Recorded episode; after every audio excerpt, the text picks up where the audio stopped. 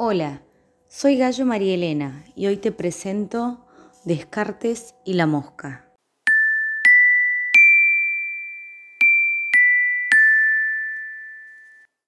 Vamos a hablar de René Descartes, o también conocido como Renato Cartesio.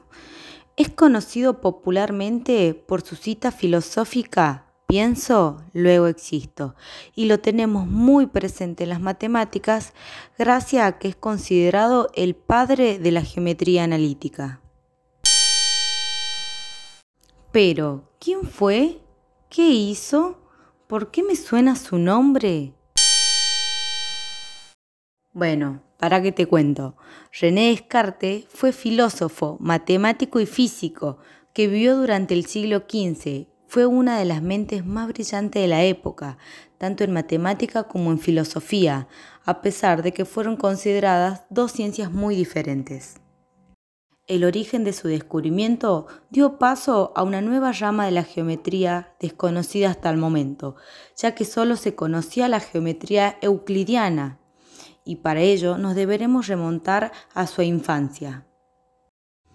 Debido a su precaria salud que padecía desde niño, René debía pasar innumerables horas en la cama.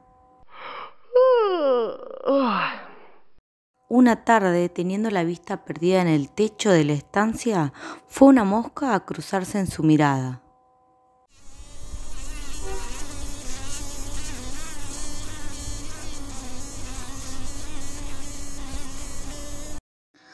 Cosa que hizo que la siguiera con la vista durante un buen tiempo, mientras pensaba y se preguntaba, ¿se podrá determinar en cada instante la posición que tendría el insecto?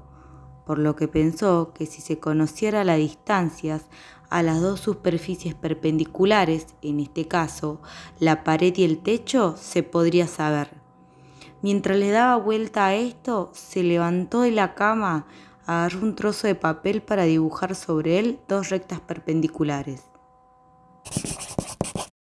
Y observó que cualquier punto de la hoja quedaba determinado por la distancia de los ejes. A estas distancias le llamamos coordenadas de un punto y acababan de nacer las coordenadas cartesianas que dieron origen a la geometría analítica. Así conocemos un poquito más la historia de la matemática. Gracias por acompañarme en este espacio y seguir aprendiendo matemática. Hasta pronto. Chau, chau.